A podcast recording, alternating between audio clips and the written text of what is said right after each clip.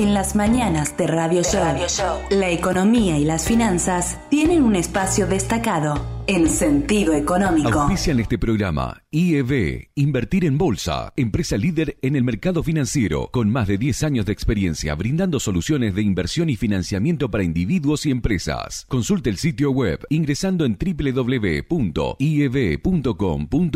Agente de liquidación y compensación y agente de negociación integral registrado en CNB bajo el número 246. Desde el litoral y con presencia en todo el territorio nacional. Net Finance es la red comercial del mercado de capitales que mejor acompaña el crecimiento de tus inversiones personales, el financiamiento PYME y la optimización de los flujos de caja de las empresas. Seguinos en www.netfinance.com.ar o en Instagram como netfinance-bajo para más información. Agente productor del mercado de capitales registrado en CNB bajo el número 1158. Transporte Goichik SRL. Más de 30 años de trayectoria, prestando servicio de transporte de media y larga distancia para cargas generales, bebidas y contenedores en todo el NEA, INOA y Round Trip a Buenos Aires. Transporte Goichik, Casa Central, Corrientes 41, Leandro en Alem, Misiones, La Farigola, Cocina de Autor, en la que se fusionan las tradiciones y los productos de estación que nos brinda nuestra tierra. En su visita a Misiones, no deje de disfrutar de esta experiencia gastronómica en La Farigola Restaurante, Barreiro 1177 o con las viandas saludables del mediodía de La Farigola Express en Barreiro 920. Fontana Lubricentro levanta la bandera de que mantener tu vehículo en condiciones pase a ser un disfrute. Si no podés venir, no importa, buscamos tu auto, pero si lo traes, vas a disfrutar de una sala de espera donde te tomás un té, café o mate. Si venís con los chicos o bebés, hay cambiadores, juegos, tablet, para mirar la tele y más. Fontana Lubricentro, por tu derecho a tener tu auto bien y disfrutar hasta cuando está en el servicio. Libertad y Neuquén. O verá Misiones.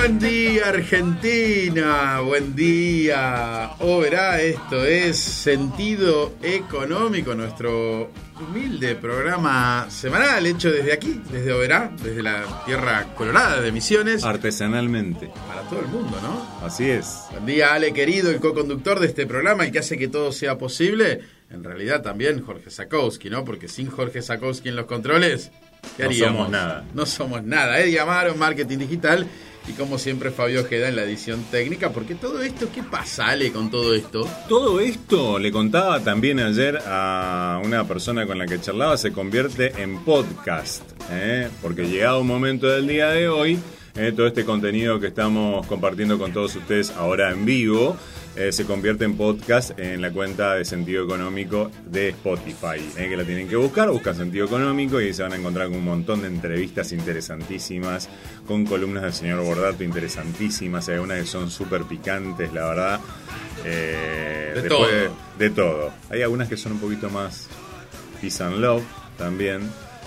Pero hay de todo, así que bueno, eso lo van a poder encontrar dentro de unas horas en Spotify y bueno, también, por supuesto, recordemos que eh, nos pueden streamear, eh, este, pueden acceder a nuestro canal de streaming, en este caso, que bueno, lo estoy buscando, mira, no lo tenía preparado. Eh, que bajón, eh, este que no me, no me vine preparado para eso, que es eh, stream.valenzuelasistemas.com barra radio show, ahí nos pueden escuchar en vivo desde cualquier lugar del mundo. Recuerden, también nos pueden escribir, ¿Eh? Nos pueden escribir a info sentidoeconómico.ar, esa es nuestra dirección de correo electrónico, y también lo pueden hacer a través del WhatsApp al 3755 21 14 88. Muy bien, y como siempre, los tres segmentos de este programa, ¿no? Ahora hacemos la apertura con las principales noticias de la economía, de finanzas. Más luego, dijo, ¿eh?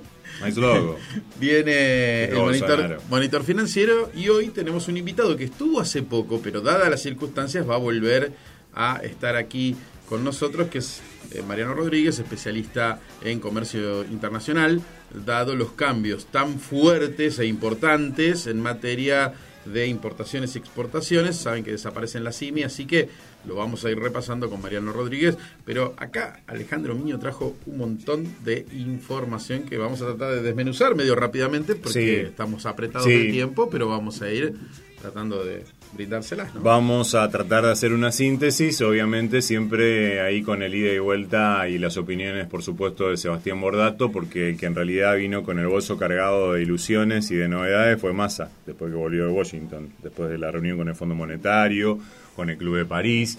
Eh, bueno, en realidad también de alguna manera nos va a quedar colgado un poco el repaso de lo que ha sido el IPC, que se dio a conocer eh, la semana pasada, el viernes, le cayó fabuloso eh, en este caso también el gobierno que el IPC se va a conocer un viernes, porque bueno, después vino el fin de semana, el Día de la Madre, el 17 de octubre, y bueno, dije, es como que, no, no voy a decir que, que quedó diluido, pero quedó ahí un poquito atrás de, ciertos nubarrones de dialécticos sobre todo y de algunos algunas explosiones este, de declaraciones cruzadas dentro del oficialismo eh, por ese tema inclusive también pero bueno qué dijo Massa eh, la verdad hay que decir que metió un notón eh, porque esta es una nota y vale la pena citar la fuente que hizo Nacho Ortelli un periodista de Buenos Aires trabaja en Clarín también lo hizo en un programa que eh, tiene, si no me equivoco, en Radio Rivadavia Buenos Aires, que le hizo una entrevista a Massa larguísima, en donde contó todo,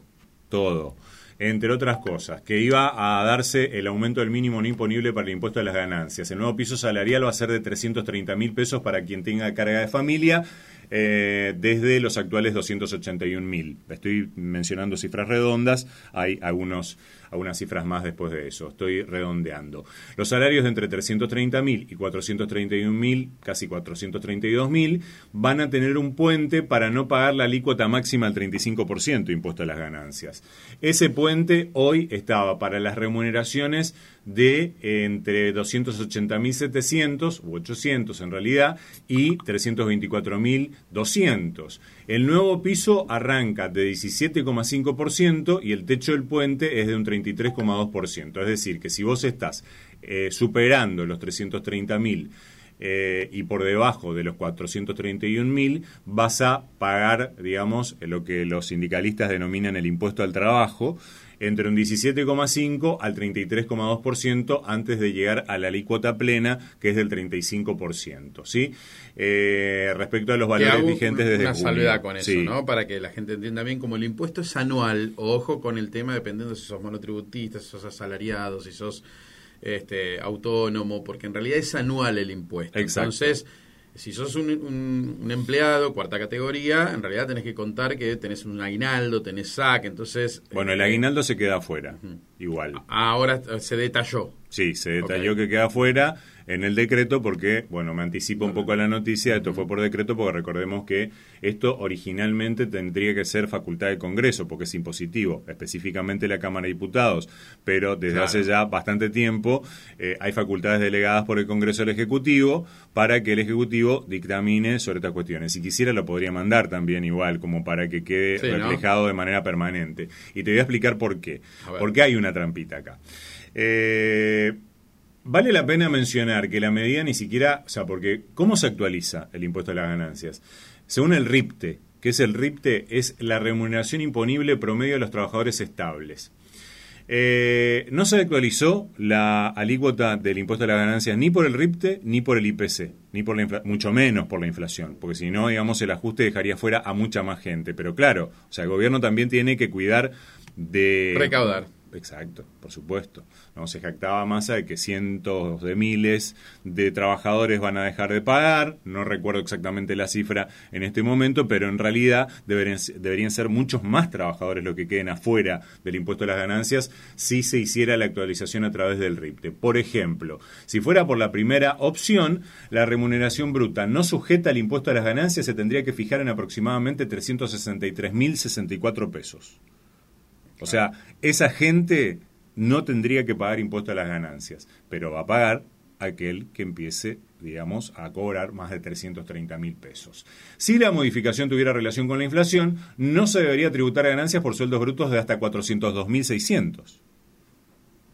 El criterio claramente fue discrecional y puede serlo por esta cuestión que yo decía de que, digamos, el Ejecutivo tiene facultades delegadas y que simultáneamente tiene que estar cuidando el tema de la recaudación, obviamente. O sea, no lo aumentó como lo debería haber aumentado. No aumentó ni por el RIPTE y no aumentó por la, por la inflación, obviamente eso nunca ocurrió. Eh, ¿Qué sacó más de la valija masa? El hora 30, que sería una especie de extensión de la hora 12, con tarjetas de crédito de eh, entidades bancarias. ¿sí? Eh, para tratar de evitar que el consumo se enfríe demasiado, ¿eh? por la política de aumento de tasas y demás cuestiones que tienen que ver con la absorción de peso de la plaza, se extiende la hora 12 a 30, pero igual que el dólar soja, tiene un periodo de duración. Va a durar hasta que termine el mundial. ¿Sí? Hasta que termine el mundial va a durar el hora 30 para comprar ¿sí? televisores, aires acondicionados, eh, los celulares que no estaban en la hora 12 porque hace un tiempo que salieron de ese plan vuelven a estar. Estamos hablando de equipamiento que eh, está siendo fabricado y montado en eh, Tierra del Fuego. Este, así que bueno, vale la pena esa aclaración. bueno, algunos empresarios estarán contentos con eso, seguramente. Pero bueno, todavía falta la normativa del Banco Central y que también los bancos emisores eh, ajusten los sistemas para el ahora 30, ¿no? Eh, monto máximo 200.000 en 30 cuotas de hasta 6.600 cada una, siempre y cuando el banco emisor de la tarjeta te actualice el tope de compra.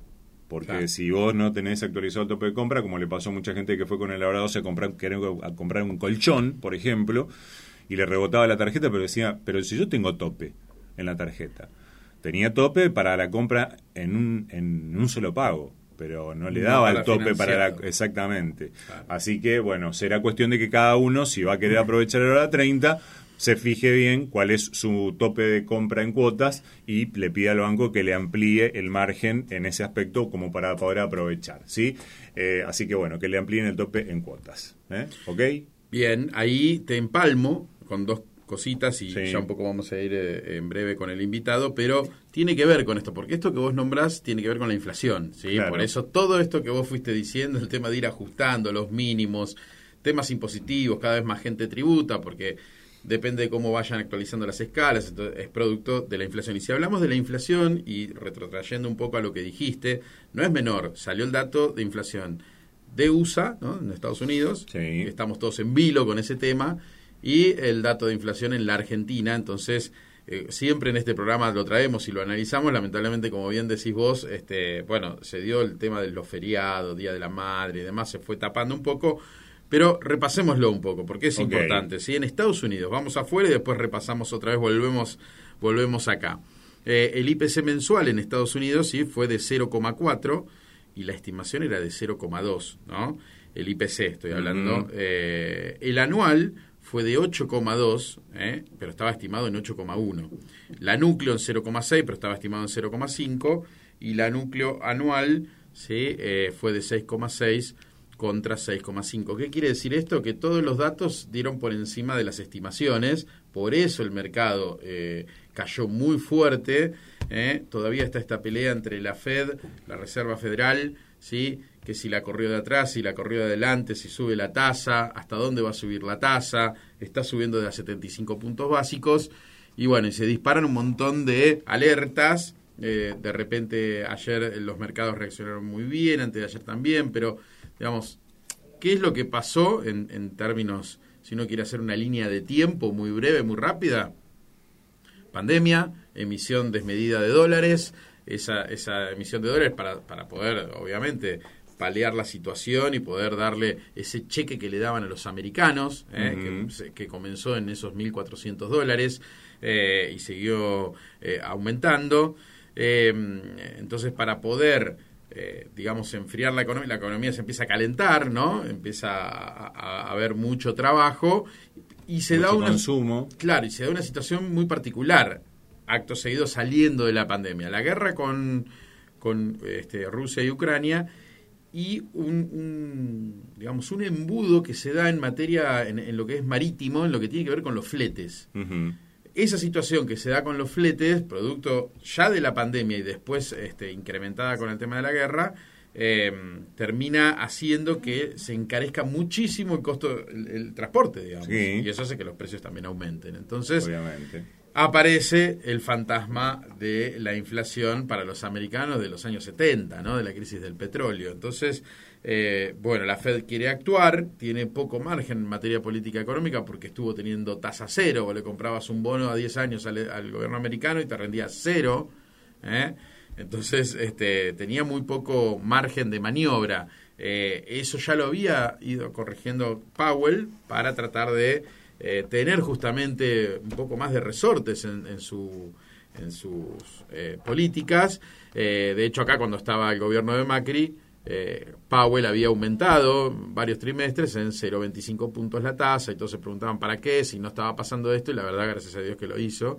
Este, pero bueno, al parecer se quedó corto y ahora tiene pocos resortes para poder esterilizar esos dólares que están este, en poder de la gente y bueno, tiene que seguir subiendo la tasa. Como contrapartida salió el dato de inflación aquí, en la Argentina. ¿eh? Así es. El 6,2. ¿sí? Eh, que brevemente lo que vamos a decir es que prendas de vestir y calzado fue la principal suba de 10,6 ¿eh? bebidas alcohólicas 9,4, bienes y servicios 6,8. Eh, Alimentos y bebidas no alcohólicas 6,7, que es el índice que mayor arrastre causa en el índice general. Exacto. Sí, porque viene teniendo aumentos sostenidos y con respecto al de prendas de vestir y calzado que viene siendo haciendo un par de puntas hace un tiempo, bueno, vino la amenaza también de gobierno en el día de ayer respecto de que podrían llegar a abrir la importación de vestimenta para tratar de solucionar este tema. Vamos a hablar justo con un especialista en comercio internacional. ¿Cuántas dudas me genera que el gobierno amenace? Si yo Igual que pasó con las gomas. No estaría muy, asustado, digo, que me amenacen con abrir la importación, ¿no? Sí. Este... Bueno, depende. Depende de dónde, depende de qué. Eh, así que bueno, este sí, se dio ese aumento y bueno, no sé si querés dejarlo ahí, pero bueno, es menester por ahí mencionar de que la acumulada, eh, o mejor dicho, la interanual viene en 83% y que la acumulada en el año 2022 eh, de enero para acá fue de 66,1%. ¿sí? Este, obviamente hubo regiones que fueron las más castigadas, eh, por ejemplo, Noreste, acá desde donde estamos haciendo el programa, estuvo bastante por encima de lo que fue la media nacional del 6,2% porque se ubicó en el 6,8% y bueno, y acá eh, y en toda la zona norte, no, en toda la zona norte no, en el noreste, en el noroeste no hubo tanto aumento de combustibles, por ejemplo, que era uno de los eh, números que me llamó mucho la atención. Gran disparidad entre, entre Muchísima y el 6,8 contra 6,1 en el nivel general. Sí. Bueno, en el nivel general no hay tanta disparidad, sí hay mayor disparidad, 6,8 contra 6,1 sí, hay bastante. Es, bastante. Bueno, pero eh, en combustibles, por ejemplo, eh, que también encierra otros eh, elementos, eh, la diferencia estaba prácticamente en 7 puntos. 7 puntos porcentuales, estoy hablando. ¿eh? Porque el aumento en el noroeste de los combustibles había sido mucho, pero mucho más bajo que acá en esta zona. Claro, 10,4 acá en el, en el, en el NEA. Sí. Contra 2,2. Uh, 8 puntos. 7 y pico. Tremendo, ¿eh? eh impresionante. Eh, bueno, bueno eh, ahí se explica casi, casi la totalidad de lo del 6,8 contra el 6,1 está explicada en vivienda, agua, electricidad, gas y combustibles. Bueno, lo que yo te quiero preguntar es lo siguiente. ¿Por qué es esto? Digamos, también hay refinerías más que nada en la zona noroeste. Hay que aclarar eso, ¿no? o sea que, exactamente, hay que traer el combustible hasta este otro lado del norte del país. Ahora, ¿Cómo va a funcionar esa otra cosa que sacó Massa de la valija, que son los precios justos? Ahora no van a ser más cuidados, van a ser justos. Ok. ¿Eh? Eh, qué quiere hacer Massa? Que los productos, si están negociando empresa por empresa y rubro por rubro, tengan el precio impreso en el envase del producto. Una cosa que ya de por sí es bastante difícil de instrumentarla, porque prácticamente las empresas tienen sus envases hasta fin de año hechas, o sea, tienen que volver a hacer envases en donde figure el mismo precio. Ahora, el precio justo, que va a ser único y que dice Massa, esta es la manera de poder hacer que la gente pague ese precio porque va a ser el precio que va a estar estampado, va a estar impreso en el envase del producto. Va a ser justo, igual de justo, al lado de la refinería de combustible, por decirlo, el combustible no va a tener una etiqueta, pero pongamos nosotros acá el ejemplo de un paquete de yerba.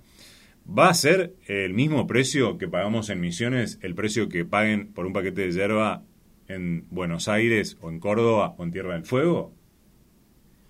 ¿Cómo contemplas el costo del flete?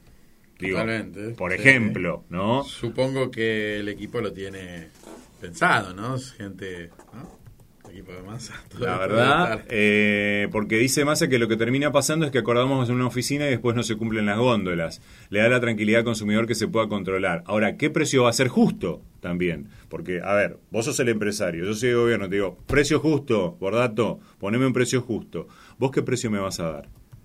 Porque lo quieren congelar a precio por 90 días. ¿Me vas a poner el precio de dentro de 90 días? ¿Me vas a poner el precio del IPC en, en función de septiembre? me vas a poner el precio de septiembre más la variación, digamos, de alta frecuencia que tuvo la inflación a lo largo de estas semanas que venimos pasando octubre. ¿Cuál va a ser el precio justo?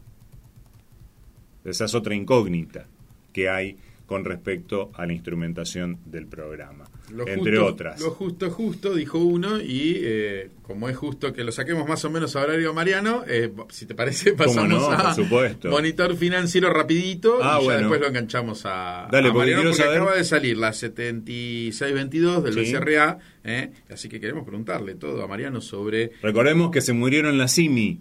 Claro. Y empezó a... nació el CIRA. El CIRA el sistema integrado de, importaciones de, la República. ¿eh? Ahora viene la tía Cira. bueno. De señora, de señora, grande. Vamos a monitor si lo dispone el señor Zakowski. Monitor financiero. Información precisa, en tiempo real, en sentido económico. En sentido económico.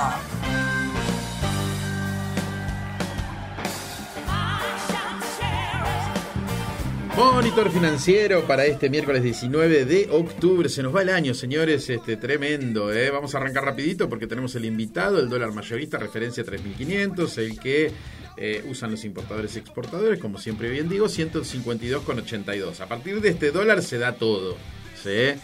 ¿Cuánto está devaluando el peso? Eh, en lo que va de octubre, 75%, más o menos lo mismo que fue en septiembre. Entonces de ahí se dispara el dólar soja 102,39, el dólar maíz y trigo 134,48, el girasol aceitero eh, 142,12 y el dólar madera acá en Misiones 145,94, producto de sacarle las retenciones. Entonces el que exporta le queda menos de ese 152,82. Dólar Banco Nación, vendedor 159, de ahí también se disparan un montón de cosas. Por ejemplo, Solidario, que te da 262,35, producto de aplicarle 30% de impuesto al país y 35% de impuesto a las ganancias. Pero recuerden que Batakis nos dejó un regalo. ¿Qué regalo? Se llama dólar tarjeta. Ese dólar tarjeta está a 278,25, producto de 30% de impuesto al país y 45% de impuesto a las ganancias. Ahora hay otro, ¿no? Sí, el dólar Qatar, no sé qué, y es el, el 55. O sea, no lo puse, no tiene sentido futuro a diciembre que usan los importadores y exportadores, pero a futuro, ¿sí? para poder calzar las operaciones de comercio exterior, 186,95. El dólar MEP mandó pesos a la bolsa, me mandan los dólares al otro día, 292,50 y el dólar contado con liquidación mandó pesos y a los dos días me mandan los dólares afuera, 304,40. Y el informal, el de la Baticueva, me dicen, me dicen, eh, que anda por 2.90, ¿viste? Todo depende también, porque es informal. 2.95, calculale con el flete de la lechuga. Exacto. Cada, cada, uno cobra lo que quiera, así que en realidad, por ahí yo digo esto, van y se pelean con su... ¿eh? Yo te puedo hacer solo una pregunta. Eh, ¿Cómo están rindiendo los bonos de la deuda cortos y largos? de la deuda argentina en dólares. Muy buena pregunta, muy buena pregunta. Porque me dijeron que están pagando bastante. Sí, pero voy a explicarlo, porque no es que están pagando bastante. A ver, ¿cómo lo puedo explicar en materia de en algo que alguien tenga... Supongamos que tenemos un departamento que vale 100 mil dólares. Sí. Y yo lo doy en alquiler en mil dólares por mes. Ok. Las condiciones de emisión del contrato no cambian. Yo cobro los mil dólares todos los meses. Sí. Lo que pasa que ese departamento no vale más 100 mil dólares vale 30 mil dólares. Entonces, si aparece alguien que es ávido, como en el 2002, que el que tenía plata se aprovechó de esas situaciones, porque ¿por qué cayó? Y cayó por cu- cuestiones, este, obviamente, macroeconómicas y demás. Entonces, si vos compras algo de 30 mil dólares, el valor esperado futuro de rendimiento, porque estamos hablando de renta fija. Va a ser eh, muy alto. Pero no es que te está pagando, te está pagando los mil dólares. Ujú. Vos estás comprando algo barato que si te lo pagan dentro de 8 años, cuando venza la L30, por ejemplo, vas a tener un número interesante. Entonces no es que está pagando, sino que la, estás comprando algo que la tasa interna de retorno, la TIR, como se Sí. lo conoce, es muy atractiva. En el orden ya te digo. eh, Los largos andaba por el 30, me por el parece. 30, sí, más o menos están hace tiempo clavados ahí. Obviamente, ayer lo hablábamos con, con el equipo en Net Finance de. eh, acá voy a poner, siempre hay arbitrajes entre ley local y ley Nueva York. Lo vamos a explicar un día más detenidamente. Muy bien. eh, porque está bueno la pregunta que haces. Pero eh, déjame ver, a L30 en este momento está 52,42. Ujú. O sea, una locura. O sea, 52% de TIR. Entonces, este, ya no está. eh, O sea, cayó tanto de precio. Y vos sabés, es como si vos ese departamento ya tuvieras un comprador dentro de 10 años Claro. a 100 mil dólares. Mientras tanto, te paga los los mil dólares por mes. Claro, claro. Pero vos ya tenés un comprador, tenés un contrato firmado que estás obligado a vendérselo dentro de 10 años, ¿eh? O menos, porque estamos en el eh, 2022 y esto vence en el 30, 8 Sí, años. ocho. ¿Eh? Pero claro, si hoy vale 30 mil dólares, por ahí viene Alejandro Miño y dice, che, esto yo sé que ya lo tengo vendido, pero ¿qué puede pasar que ya lo tenés vendido a 100 mil dólares? Que ese que te firmó el contrato y te lo va a comprar a 100 mil dólares, que es el propio Estado argentino, Claro. te diga, no tengo los dólares.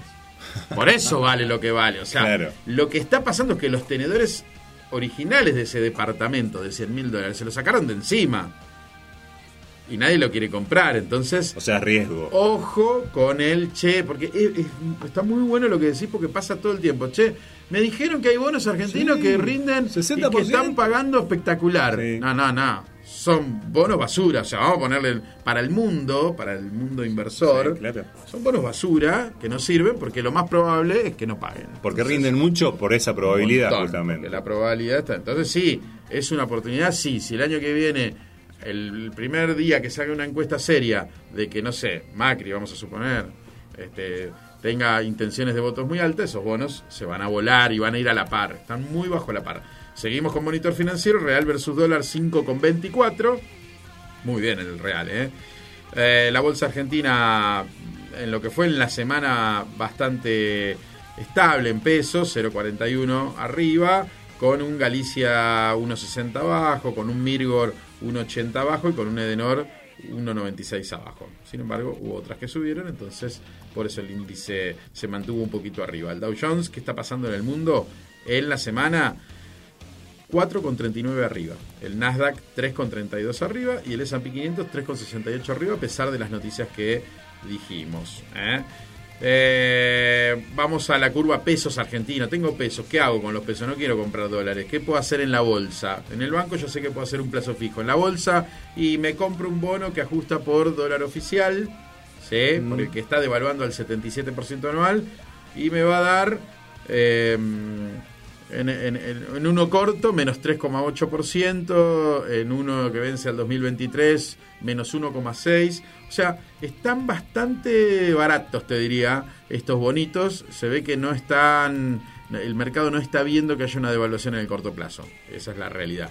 Entonces, compro algo que nadie lo quiere, como dijimos hace un ratito con el ejemplo del edificio, se pone barato y bueno, habrá que ver si después nos va bien con esa, con esa compra. Eh, los bonos SER ya te rinden positivo. Rinden positivo los bonos SER, tampoco. Nadie quiere eh, bonos SER, es decir, que un TX23, por ejemplo, te rinde inflación más 3,7. Y si vamos a la renta fija, las LEDs, que son muy similar a un plazo fijo, pero se las haces al Estado. No te pagan cupón, no te pagan nada, vos le diste eh, por cada 90 pesos, después cobras 100. Entonces eso te da una tasa. Bueno, esa tasa te da para la que vence ahora en octubre 100,83 de TIR, la, para la que vence en noviembre 104,7 y la que vence en diciembre 110,90. La de enero del año que viene 113,90. O sea, de, de tasa de retorno. recordemos que un plazo fijo te paga 75% anual, quiere decir que la TEA, pero si hacemos en 12 meses, o sea, 12 meses al 75 nos da 107. Y si yo tengo una ley de que en enero, ahora que faltan 3 meses, me paga 113, me conviene una LED porque me rinde más. Claro.